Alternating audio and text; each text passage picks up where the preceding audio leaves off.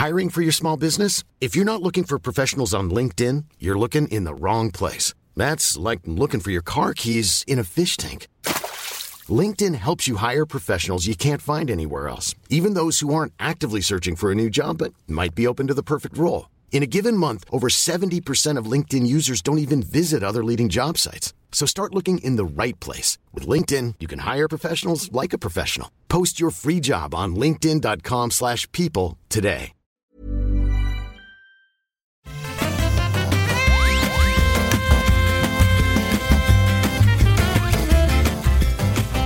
Bonjour à tous et bienvenue sur le Rendez-vous Jeu. C'est un épisode spécial, un épisode euh, qui n'est pas d'actu, contrairement à ce qu'on fait d'habitude. On couvre toute l'actu des jeux vidéo chaque semaine dans cette émission, sauf que de temps en temps, on fait des épisodes spéciaux sur des sujets spécifiques. Et aujourd'hui, c'est le cas puisqu'on va parler rétro gaming et un petit peu préservation de notre culture vidéoludique. Je suis Patrick Béja et je suis très heureux de recevoir aujourd'hui Fabrice de Recallbox qui va m'aider à explorer un petit peu cet univers. Salut Fabrice, comment vas-tu? Salut Patrick, est-ce que tu serais déjà en train de dire que je ne, je ne suis pas d'actualité et que je suis déjà ringard? Écoute, euh, je pense que forcément tu es d'actualité puisque c'est ça qui est magnifique avec euh, l'univers de la préservation du jeu vidéo et de l'émulation, c'est qu'il y a toujours des choses qui changent et qui se passent et que ça ne s'arrête jamais. C'est pas un truc figé du tout. Donc si si, tu es Jamais. dans l'actualité. J'ai bien récupéré le truc, ça va? Ah parfait, parfait, un grand professionnel, j'adore. Alors, euh, je suis vraiment heureux que tu te joignes à nous. On avait déjà parlé, on avait eu l'occasion de parler euh, bah, pour Recallbox, justement, euh, il y a, ouah, ça va faire quoi? Un, un- un- un an et demi, deux ans? Euh, que Oh, j'étais un- venu. un- te- oh, tu sais, je compte ça en, en confinement, ça doit faire deux confinements et demi, je crois, quelque chose comme ça. c'est ça, c'est ça. Donc sur la chaîne de Recallbox, on avait, passé un, un bon et long moment euh, ensemble.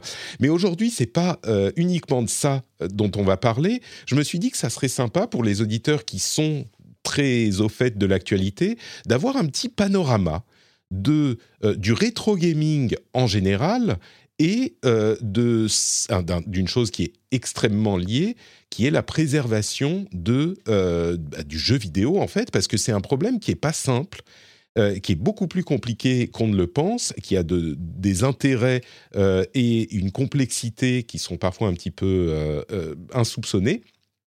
Et donc, je pense que ça serait un domaine qui serait intéressant à explorer. Euh, très rapidement, pour ceux qui sont curieux de savoir d'où tu viens et en quoi tu es euh, légitime pour parler du, sujet, euh, tu peux nous dire un peu ce que c'est Recallbox, pour ceux qui ne connaîtraient pas, en quelques mots?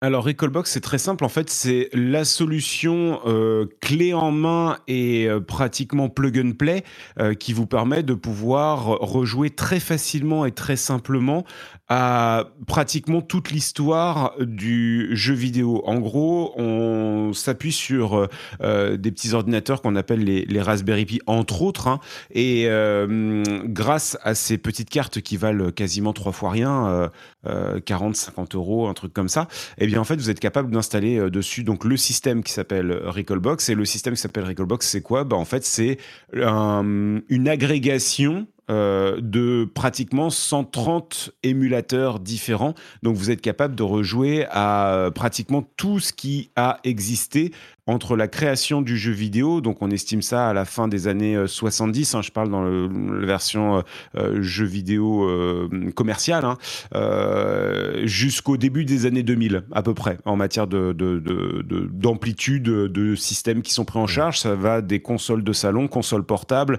euh, les ordinosaures euh, et également l'arcade aussi euh, qui est euh, Ouais. qui est vraiment sympa. J'ai toujours ce, ce terme-là, je l'aime bien. Moi, je, Ordinosaure, je- c'est pas mal. Ordinosaure, ouais, c'est, c'est assez attendrissant. Je l'aime bien ce, ce truc-là. C'est juste pour, on va dire, je l'utilise parce que c'est important de faire la, la césure, parce qu'aujourd'hui, quand on dit ordinateur, ordinateur, on a tout de suite tendance à croire Windows, machin, mais non, il y avait aussi, il y a Ouais. eu une époque, et je pense que tu as bien connu, euh, une, une époque où euh, Windows n'existait pas, DOS n'existait pas, et il y avait même euh, beaucoup d'ordinateurs qui n'étaient pas compatibles. D'ailleurs, c'était, d'ailleurs, c'était, Ah bah, rappelle-toi, il y avait euh, oui, pendant, pendant, il, voilà, il y avait euh, les Ah, le- Amiga, les Commodore, euh, Atari, ça, et etc. Et après, il y a eu les, anciens. les- Et après, il y a eu les fameux compatibles PC. Donc voilà, c'est pour dire qu'il y a eu une, une, époque très sombre, très trouble et que je résume très, de manière très affective à Ordinosaur. Ouais. ouais. Ben, on parlera de la question justement des, des, des jeux en eux-mêmes parce que c'est une question qui est épineuse et qui est aux frontières de la légalité. On en parlera tout à l'heure, mais on va se plonger dans d'autres sujets avant. Euh, et d'ailleurs, juste une question, Recallbox, du coup, euh, moi, ça me fait penser, il y a plein de solutions, hein, mais ça me fait penser à, MAME également, qui est, très connu. Mais comme MAME, Recallbox peut aussi s'installer sur un PC. Donc, c'est une des nombreuses solutions qui existent euh, pour avoir une, un système un petit peu simple qui peut émuler toute une grosse quantité de, systèmes. Euh, et puis ça peut aller très très loin hein, pour les gens qui n'ont pas suivi l'univers de de, l'émulation et du, vrai rétro gaming euh, depuis un moment, euh, il y a des systèmes qui permettent même de brancher votre machine sur un, une télévision CRT. Parce que c'est peut-être une introduction par une voie détournée au problème de, de, de préservation. C'est que un jeu qui est prévu pour tourner sur une télévision CRT, donc à tube, hein, les, vieux vieux qui ne sont pas des écrans plats. Il y a peut-être certaines personnes qui nous écoutent qui ne savent pas exactement de quoi il s'agit. Et eh ben un jeu qui est prévu pour tourner là-dessus, il va avoir euh, un aspect et, et peut-être même un fonctionnement qui va être assez différent quand il est euh, simulé, émulé sur écran plat. Donc il y a même des systèmes qui permettent d'avoir bah, des, euh, comment s'appelle les, prises Péritel, voilà, Eurocart euh, en Europe, des prises Péritel pour pouvoir brancher sur une télévision cathodique, tube cathodique. C'est assez frappant quand on émule une image qui est faite pour être affichée sur un CRT à quel point c'est beaucoup moins beau quand on l'affiche avec des pixels mieux définis euh, sur un écran plat. J'avais été assez euh, surpris de voir à quel point ça n'avait pas du tout, du tout le même aspect. Et même le fait de simuler un CRT, c'est pas du tout facile, c'est pas la même chose, quoi. Donc il y a vraiment finalement, j'ai envie de dire, euh, pour, les personnes qui ont un petit peu l'œil, c'est comme euh, si on faisait le distinguo entre euh, un film tourné et projeté en 35 mm et ensuite aplati en DVD sur écran plat. On voit tout de suite euh, la, différence. La pellicule, quand ça va être diffusé, même quand vous allez au cinéma, IMAX ou quoi que ce soit, tout, est, tout est unifié parce qu'il y, y, a la teinte, il y a la la, patine un petit peu de la, de, de, de, la séance de projection, euh, euh, la toile de projection, etc. Euh, c'est vrai que je me suis toujours dit aussi quand tu regardes des films que les effets spéciaux se voient beaucoup plus chez toi sur un écran plat quand tu regardes avec un DVD que euh, lorsque tu regardes ça au cinéma où tu es pareil dans le cadre d'une mmh. ambiance, tu es dans le noir, etc., euh, etc. Donc euh, bah, c'est un petit peu pareil hein, finalement les, jeux vidéo. Les jeux vidéo historiquement étaient conçus, développés pour tourner sur des, des, des, écrans qui avaient leurs caractéristiques, leurs propriétés et aussi leurs limites. Et euh, de fait, les euh, développeurs, programmeurs de jeux vidéo, eh bien, euh, jouaient justement de, de, de, ces caractéristiques et de ces limites pour nous proposer, oui, vraiment des, des, des, bah, on, des propriétés physiques du type d'affichage, quoi.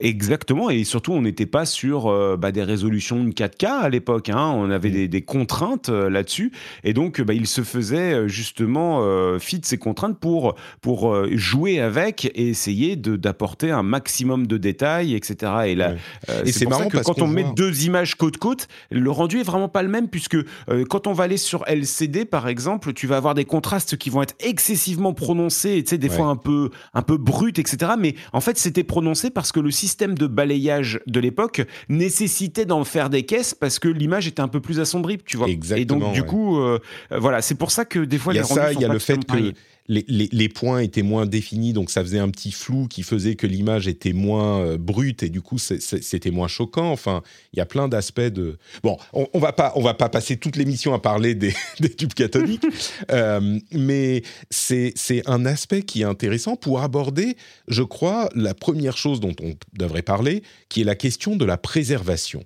Parce que il y a le, jeu vidéo, comme tu le disais, est un, un, art qui est relativement jeune encore, et donc on commence à peine à sortir maintenant de la période où toute notre histoire, toute l'histoire du média est relativement disponible. Je dis bien relativement, mais on a euh, encore moyen, en cherchant un petit peu, de trouver alors surtout les grosses machines qui se sont beaucoup vendues, euh, si on pense à des choses comme l'Atari VCS 2600, euh, les Amiga, les Commodore ou des choses ColecoVision, même des trucs un petit, un petit peu plus obscurs, on va pouvoir trouver quelque part dans le monde ces appareils sans trop de difficultés et peut-être même des appareils fonctionnels qu'on va pouvoir allumer, voir. Euh, mais on est quand même dans une situation où euh, il, est, il est relativement... Enfin, c'est pas tout le monde qui peut avoir ça, ou alors ça coûte euh, très très cher, etc. Mais il y a beaucoup d'appareils qui sont en train de disparaître également. Alors, et qui sont pour le coup... C'est beaucoup plus dramatique que ça. C'est-à-dire que la préservation euh, de l'histoire du jeu vidéo, et entendez bien, euh, effectivement, je suis invité en tant que Fabrice euh, mais je vous parle également avec un maximum d'objectivité et, et de, de, de, comment dirais-je voilà j'essaye d'être d'être aussi ancré dans notre époque et dans notre société et on va être très clair la question de la préservation du jeu vidéo est un vrai problème de, société, un vrai problème culturel. Aujourd'hui, c'est simple, à l'échelle internationale, à l'échelle nationale, il y a tout simplement aucun plan de préservation du patrimoine jeu vidéo. C'est simple. Il n'y en a pas. Hmm. Les experts euh, j'ai eu l'occasion de pouvoir interviewer beaucoup de, personnes, hein, puisque pendant le confinement, j'avais enchaîné un peu plus de 175 interviews de joueurs, de, passionnés, etc., etc. Et notamment, euh, euh, nous sommes même allés jusqu'au Japon avec Joseph Redon, qui est en charge, le responsable de la préservation du, du patrimoine jeux vidéo du Japon. Joseph Redon nous disait que Aujourd'hui, on estime entre 15 et 25% du patrimoine jeu vidéo qui est perdu à tout jamais. Qui, qui n'a jamais été sourcé, sauvegardé, dumpé, euh, et dont on n'a plus trace parce que bah, c'était un truc has-been et puis euh, on, l'a foutu à la poubelle et, euh, et, voilà. Ça a été en fait le, jeu vidéo a longtemps et même encore aujourd'hui hein, considéré comme un média de, de consommation tu vois. C'est c'est à dire que tu le prends tu le consommes tu le tu passes à la suite. Je, voilà. pour préciser pour les gens qui connaissent pas bien cet univers il faut savoir que pendant je sais pas 10 20 ans les programmeurs ne se souciaient pas vraiment comme tu le dis de préserver leur code source, euh, de préserver même le produit fini. Et il y a beaucoup de jeux aujourd'hui qui sont compliqués à trouver, à, à, ressortir, à émuler, parce que les sociétés même, et on va revenir sur le rôle des sociétés dans cette histoire, les sociétés qui ont développé, qui existent encore, et on parle de sociétés, je ne sais pas moi, comme Square Enix au hasard ou d'autres de ce calibre-là, n'ont simplement plus le code source. Ils savent pas où il est, ils savent pas ce qu'ils en ont fait, etc. Pardon, tu, mais Même encore aujourd'hui, il n'y a, a, aucune volonté de sauvegarder, de préserver le patrimoine. Mm. Euh, est-ce que tu as vu véritablement un, musée Nintendo euh, par-ci, par-là Est-ce que tu as Non, mais je pense qu'en interne, aujourd'hui, ils ont un système d'archivage, de classification, tu vois. je suis pas convaincu. Euh, je, je, suis vraiment pas convaincu. Et parce que eux, si tu veux, aujourd'hui, on est dans une guerre des consoles qui est tellement je veux dire, euh, acharnés en matière de compétition commerciale, etc., que eux, ils sont sur l'avenir, voire ils sont à génération N plus 1, N plus 2, ils doivent se projeter vers l'avenir et ils ont vraiment pas le temps et ni les moyens de, de, regarder vers l'arrière et d'avoir un, un, rétroviseur euh, braqué. Moi, ce que je dirais, c'est que ne serait-ce que parce qu'ils se disent on va pouvoir ressortir euh, des remakes, remasters ou même le jeu tel quel à un moment et le revendre, tu vois, à nos clients pour telle ou telle somme, je pense qu'aujourd'hui ils archivent ça. Euh, mais c'est des eh ben, choses. Détrompe-toi. Non, Détrompe-toi parce que en fait, euh, regarde toutes les dernières solutions qui sont sorties euh, récemment. Euh, tu prends par exemple certains jeux Nintendo 64, tu prends certains jeux, et ben en fait, ils sont allés jusqu'à utiliser des dumps de, de, de, de jeux qui ne sont même pas sortis de chez eux. tu prends par exemple le meilleur exemple en date, c'était lorsque Capcom a sorti son panel arcade de joueurs, tu sais, les, donc les gros arcade stick qui étaient estampillés Capcom. C'est-à-dire qu'en fait, l'arcade stick écrivait Capcom. et ben à l'intérieur, les ROM ne viennent pas d'eux, c'était des, donc des équipes de, entre guillemets, qu'on appellerait maintenant aujourd'hui hackers, pirates ou je sais pas quoi, tu vois, mais en tout cas des, personnes qui avaient dumpé les jeux arcade de l'époque. Et même la solution logicielle, c'était euh, Final Burn euh, Alpha qui a, été racheté par Capcom alors que c'était un logiciel qui était gratuit, etc. Donc c'est même pas le logiciel de chez eux qui fait tourner le truc. Mm. Donc en fait, tu vois, c'est un, un, vrai non-sens. Regarde euh, la PlayStation euh, Mini également, tu vois, c'est euh, pareil. C'est mm. pas c'est pas un truc qui a été développé uniquement en interne auprès de, de, Sony. Ils sont vraiment à côté de leur pompe en matière de, de préservation. Ils y croient pas trop trop, je pense, hein, en matière de, je crois que réussite commerciale. Pour l'émulation, je crois qu'on peut à la limite comprendre qu'ils aient pas envie de refaire tout le travail d'émulation quand il y a des émulateurs qui fonctionnent déjà bien, qui ont été développés par des gens par ailleurs. Euh, par contre, effectivement, il est assez surprenant de constater, euh, pour les gens qui savent pas ce que c'est qu'un dump, peut-être que certains se posent la question, c'est le fait de prendre l'objet physique, donc euh, par exemple une cartouche de jeu qu'on mettait dans sa Super NES ou une carte de borne d'arcade, qui est une carte donc logique, hein, mhm. et de la connecter à un ordinateur et d'extraire les données de la ROM euh, read-only memory, et de les numériser, enfin ils sont déjà numériques, mais de les extraire et de les avoir sur un ordinateur, un, fichier simplement, qui inclut toutes ces données pour pouvoir ensuite les utiliser pour d'autres choses comme euh, les balancer dans un émulateur qui pourra faire tourner le jeu. Et ce qu'on a constaté à plusieurs reprises, c'est que même certaines des grandes sociétés, comme tu le dis, des gros éditeurs, euh, ont utilisé ces dumps-là plutôt que leurs archives internes. Euh, c'est ça pour euh, vendre ensuite euh, les jeux en version sur les mini-consoles, les mini-sticks d'arcade, etc., que, tu évoquais. effectivement, c'est assez surprenant de constater que ce que ça indique, c'est que, au minimum, leurs efforts de préservation, même en interne, ne sont pas parfaits. Et donc, il y a, comme tu le disais, non seulement une partie de l'histoire du jeu vidéo qui a déjà disparu. Alors, c'est peut-être des petites choses qui sont euh, qui n'auraient pas marqué leur époque, mais ça fait quand même partie de l'histoire. Mais en plus de ça, il y a véritablement, légitimement une crainte sur les, les choses qui étaient vraiment populaires au fur et à mesure qu'elles vieillissent et qu'elles euh, s'effacent un petit peu on, peut euh, se dire que certains de, ces, de, ces morceaux de l'histoire bah, ne, ne, ne, pourrait disparaître, quoi. vraiment. Mais on est en plein dedans, en fait, puisque mm. euh, toi qui parles d'actualité euh, constamment dans ton podcast, j'imagine que tu as abordé déjà un nombre incalculable de fois la fermeture du PS Store pour la Vita, du mm. PS Store pour la PSP, du PS Store pour la PS3, du, du eShop pour la Wii, du eShop pour la DS, du eShop pour la 3DS. De...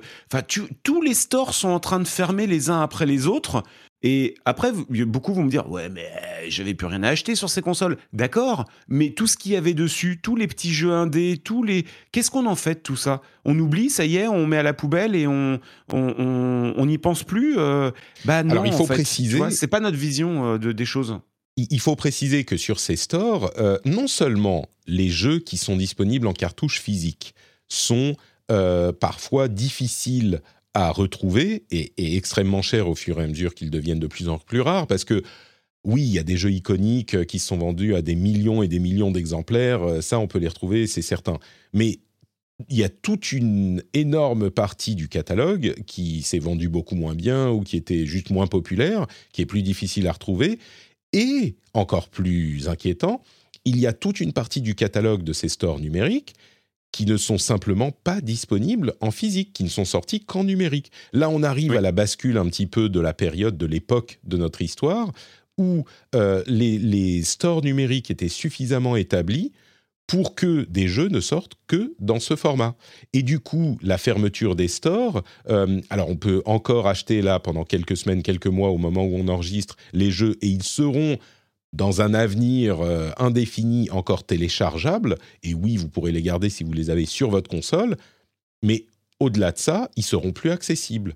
Euh, et en plus de ça, puisqu'on parle de, ces grandes sociétés, il y a une sorte de, de, comment dire, de motivation financière à ne pas ouvrir les choses. Parce qu'on pourrait se dire, bon attends, ok, la 3DS, peut-être qu'on va la garder, garder les jeux, ou les, jeux PS3, Sony veut les garder pour le cas où, mais même au-delà de ça, que ça soit la Nintendo Entertainment System ou la première PlayStation ou la PSP ou euh, toutes les, les, consoles ou les machines même, on parle de consoles mais on pourrait parler d'ordinateurs qui sont plus vieux que ça, eh ben les sociétés qui ont la propriété de ces propriétés intellectuelles ne veulent pas qu'elles soient mises à disposition du grand public ouvertement et librement, parce qu'on ne sait jamais, peut-être qu'on va ressortir. Alors on voit depuis quelques années que le rétro gaming et les, jeux anciens euh, titillent les, souvenirs des, personnes d'une certaine génération, et donc on peut les ressortir, les remaker, les remasteriser, les,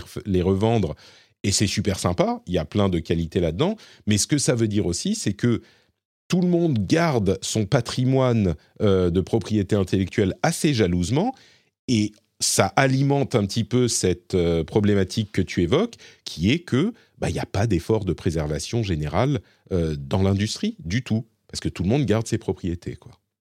Et c'est vrai que là-dessus, euh, tu soulèves un véritable problème, mais alors je, sais que peut-être des gens vont, vont, rire de ce que je vais dire, mais l'un des chevaux de bataille également avec lesquels on, on, a envie au moins ne serait-ce que de mettre le sujet sur la table, c'est euh, la légitimité euh, des droits d'auteur et de la propriété intellectuelle encore aujourd'hui en 2022. Alors attention, qu'on soit bien clair, on n'est pas en train de dire qu'une œuvre doit être publique, etc. etc. Mais est-ce que, selon le code juridique auquel on, on se réfère, est-ce que vous pensez que c'est tout à fait normal et légitime à la vitesse où va la technologie qu'il y ait une propriété intellectuelle qui court sur 99 ans renouvelable.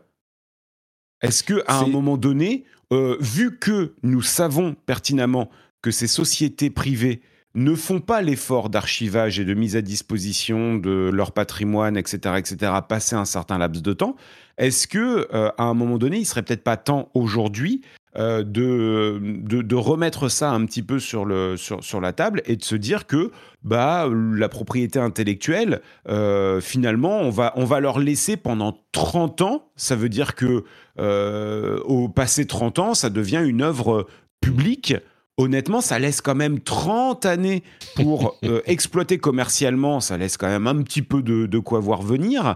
Mais encore une fois, n'oublions pas que ça ne perturberait en rien leur plan parce que on prend par exemple, ne serait-ce que, euh, admettons, Final Fantasy. La vraie question, c'est est-ce que Final Fantasy VII, pour prendre cet exemple-là que tout le monde doit connaître, est-ce que Final Fantasy VII, s'il tombait dans le domaine public, poserait un problème euh, pour leurs créateurs et les, et les droit? La réponse est non. Parce qu'on le voit bien, mmh, Final Fantasy VII ne ressortirait jamais tel quel. Il serait euh, euh, remaké, euh, remasterisé, remis au goût du jour, machin, etc. Et donc, bah, en fait, au final, euh, tu vois, il, ne ressortirait pas en tout cas sous sa forme euh, initiale. Euh, et, donc le fait que sa forme initiale soit disponible, tout comme par exemple, je te prends Super Mario Kart sur Super Nintendo, le premier du nom. Est-ce que, mm, est que Nintendo le ressortirait tel quel? Honnêtement, eh, mis à part les aficionados, bah, Super Mario Kart, ça pique un peu les yeux quand même aujourd'hui hein, de jouer ça sur un écran de 60 pouces. La réponse, c'est qu'ils l'utilisent, par exemple, pour leur service Nintendo euh, Switch Online et que c'est l'un des jeux auxquels on a accès pour la version Super NES. Euh, disons que la question de la propriété intellectuelle est plus large et se pose je pense que tu as tout à fait raison. Euh, on a un problème avec les lois Disney qui ont été euh, intitulées de cette manière parce que c'est mm. Disney qui fait du lobbying aux États-Unis pour étendre et étendre et étendre la propriété, la propriété intellectuelle sur euh, leur bah, propriété intellectuelle et le copyright, ce qui est délicieusement ironique ou affreusement ironique, puisqu'évidemment, ils ont, eux, profité d'histoires et de sujets ouverts euh, au, public, euh, qui étaient tombés dans le domaine public, euh, pour faire leur fortune à la base. Il y, a clairement quelque chose. C'est bon, en plus, j'avais pas, effectivement, j'avais pas pensé au côté excessivement euh, mesquin de ce, de ce truc-là. Donc, pour, rappeler en fait cette, cette loi de, de, de, Disney, c'est qu'en fait, euh, il y avait pas mal de, d'attaques en justice aux États-Unis sur des internautes qui avaient téléchargé des œuvres.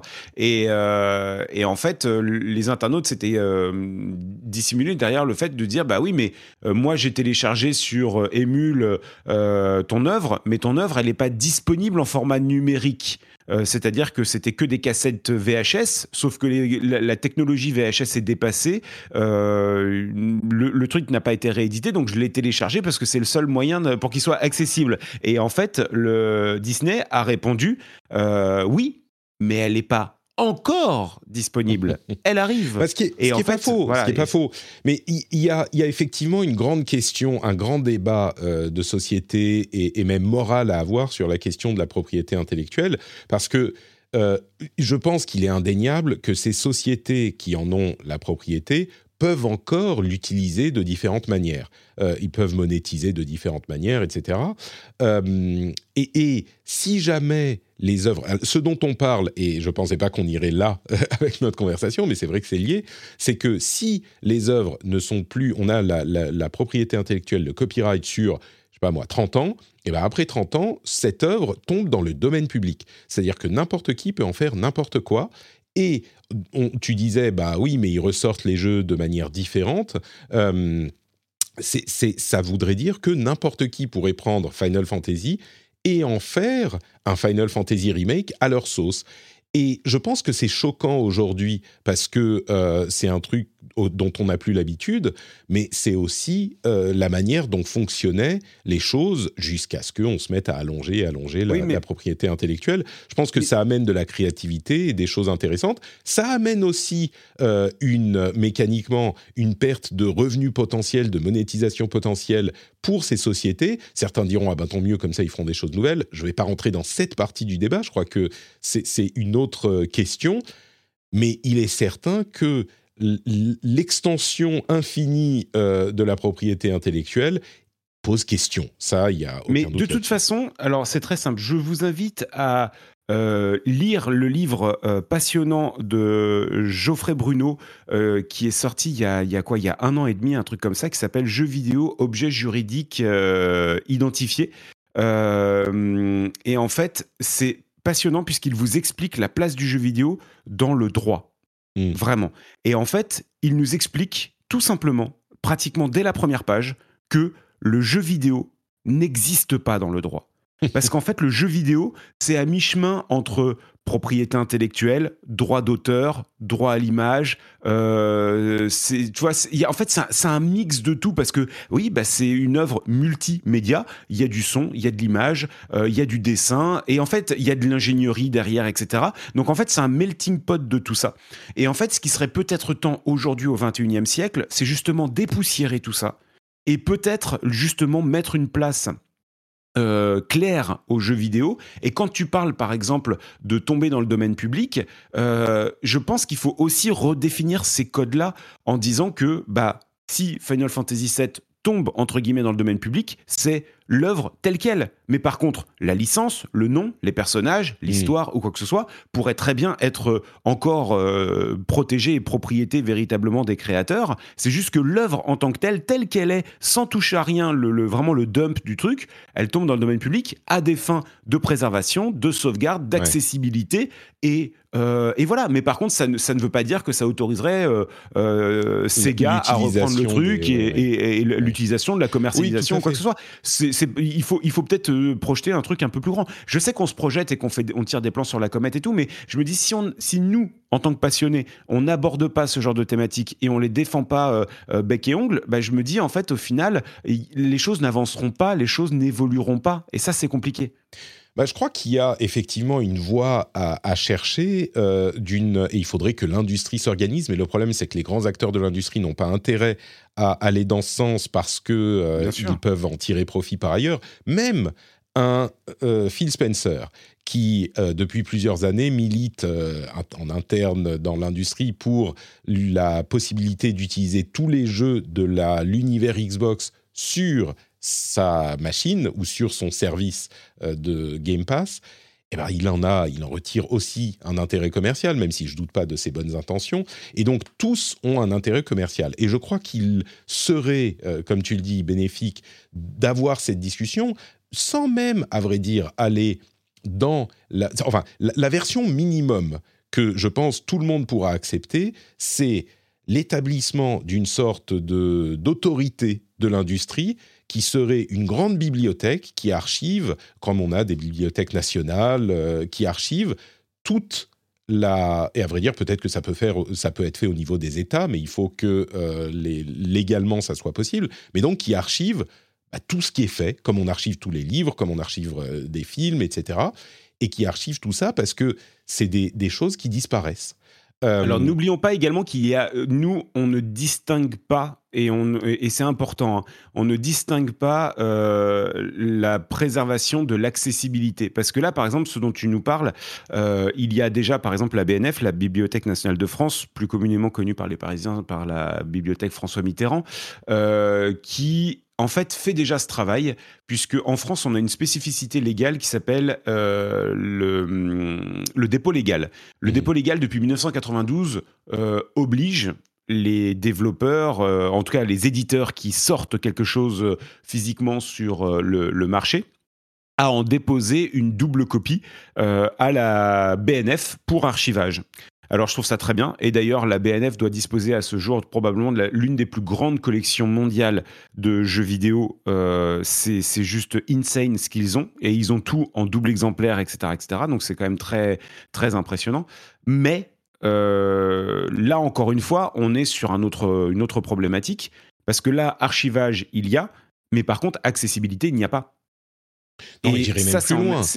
archivage, ils ont, ils ont des copies physiques des jeux qui sortent en physique. Si je ne me trompe pas, euh, cette obligation concerne euh, les sorties en physique. Alors, elle, concernait les, sorties en physique, mais figure-toi qu'il y a eu un avenant il y a quelques mois de cela, pendant le, à la fin du, confinement. Ça devait être, euh, je, t'estimerais ça euh, là comme ça, à vue de nez, euh, automne 2021. Il y a eu un avenant, un décret qui est passé, et maintenant également tout ce qui est dématérialisé. Ah bah c'est une bonne nouvelle, ça j'étais pas au courant effectivement. C'est tout, Mais c'est tout récent. Ce qui veut dire, vous vous rendez compte, c'est-à-dire que là, il y a un avenant en 2021 pour dire que tout ce qui est en démat doit être euh, envoyé à la. Mais après, c'est pareil, attention, hein, c'est un décret. Et ce qui veut dire que il n'y a. Euh, euh, j'en avais longuement discuté avec eux également en interne. C'est-à-dire que tout ça est au bon vouloir des éditeurs. Hmm. Et clairement, les éditeurs, beaucoup, n'ont pas envie pour des questions de propriété intellectuelle, euh, de, de, de, de comment s'appelle, de sécurité, euh, de peur euh, de voir le code source machin. Et, et, du coup, en fait, eux, ils, ils, ont, il y a une loi qui existe et en fait, ils galèrent à avoir certains mm. exemplaires de jeux, quoi. Non, et puis euh, c'est bien beau d'avoir une version numérique d'un jeu, mais euh, dans les systèmes qui sont développés, il faut que la version numérique qui est signée euh, s'assure de son exécutabilité avec les serveurs. Et je ne suis pas convaincu que ça, ça soit dépatouillable, même au eh niveau de la, de la Bibliothèque nationale. Et puis ça concerne les jeux qui sortent en France, euh, ça concerne pas les, très nombreux jeux qui sortent au Japon, les jeux qui sortent peut-être ailleurs. C'est pour ça que je dis, si on a... Et, si on avait un effort de ce type qui soit soutenu par l'industrie dans son ensemble et international, on pourrait se dire, OK, l'histoire au moins sera préservée. Et ensuite, on pourrait discuter de l'accessibilité, effectivement, comme tu le disais. Mais si on avait ça, on se dirait, bon, ils sont quelque part, il y a quelqu'un qui s'en occupe, c'est fait sérieusement, et donc ça ne va pas disparaître. Mais même le problème, c'est que nous sommes en train de on même pas. mais nous sommes en train de parler d'un pays dans lequel on va avoir un musée de la carotte et un musée des vieux outils, et on n'a toujours pas de musée national du jeu vidéo. Écoute, tu, vois, moi, je, ne, critiquerai pas les, musées de la carotte et les musées des vieux. Absolument pas, euh. et, ça, me fait très plaisir d'y aller tous les week-ends. Mais euh, ce que je on sera d'accord pour dire, Fabrice, qu'il faudrait qu'on ait effectivement plus d'efforts de préservation. Je crois qu'on va avancer un petit peu si ça te dérange pas.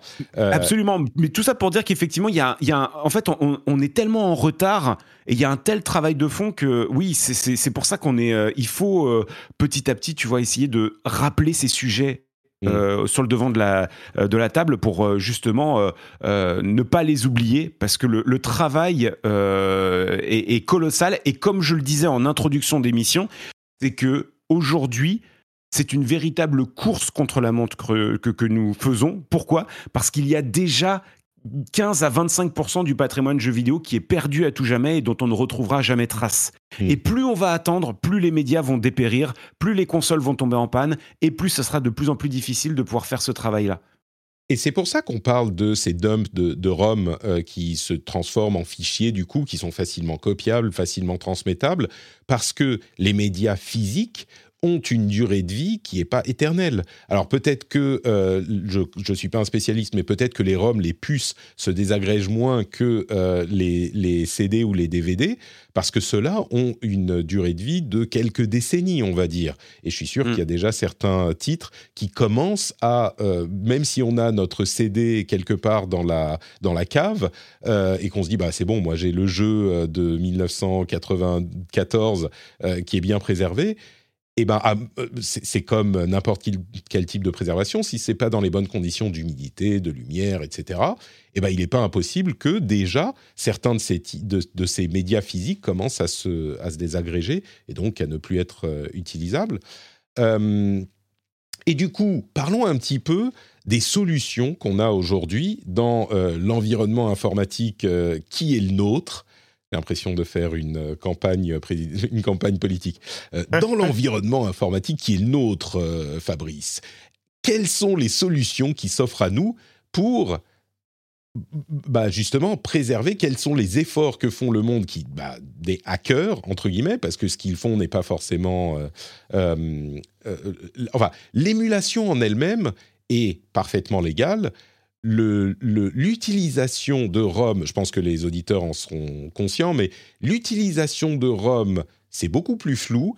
Je crois que la chose qui est acceptée, euh, plus ou moins, c'est bah, si on a une version, euh, entre guillemets, achetée légalement d'un produit, si vous utilisez une euh, version téléchargée d'une ROM, on va dire, bon, ça va, ça passe. Je crois que légalement, vous n'aurez pas trop de problèmes. Par contre, bien sûr, si vous téléchargez une ROM qui est, euh, ou un programme ou un logiciel euh, d'un produit que vous n'avez pas par ailleurs acheté légalement, là, c'est euh, légalement beaucoup plus discutable. Euh, ce qui est difficile à réconcilier avec le fait que bah, il y a plein de choses qui sont juste pas accessibles euh, dans, en fait, pour, pour, faire très court, vraiment, je vous, je vous renvoie donc au livre de Geoffrey Bruno, qui est maître de conférence en droit hein, à l'université, euh, et, et, il a donc sorti le livre qui s'appelle donc Jeux vidéo, objets juridiques identifiés, euh, et eh ben, on mettra un lien dans les notes de l'émission. Ouais, parce qu'il est, il est, il est vraiment très drôle comme, comme bouquin parce qu'il il nous amène en fait par l'exemple. Donc il y, a plein de situations cocasses, etc. En gros, ce que l'on retient un petit peu de ce livre et également de cette interview, parce que j'avais la chance de l'avoir interviewé sur la chaîne de Recallbox et euh, voilà. En gros, pour vous la faire courte, en gros, pratiquement tout ce que vous faites avec le jeu vidéo, c'est illégal. Déjà, en fait, c'est simple, c'est que le jeu vidéo, vous avez l'impression d'acheter une œuvre, c'est faux. En fait, vous achetez un droit d'utilisation. Ça, on le sait, effectivement, on en parle. Voilà. Euh, ce qui veut dire que tout bête, par exemple, Twitch, vous streamez le jeu vidéo, illégal. Vous êtes dans l'illégalité la plus totale. Vous n'avez pas le droit. Est-ce que vous avez l'autorisation de Capcom, de Nintendo, euh, de quoi que ce soit, de streamer un jeu? Bien sûr que non, vous l'avez pas. Euh, vous n'avez pas le droit d'utiliser les musiques, vous n'avez pas le droit. Tout ce que l'on fait avec le jeu vidéo, 99% des usages d'un jeu vidéo, c'est illégal. Le prêter, l'échanger, le revendre, le machin, tout ça, tout ça est illégal.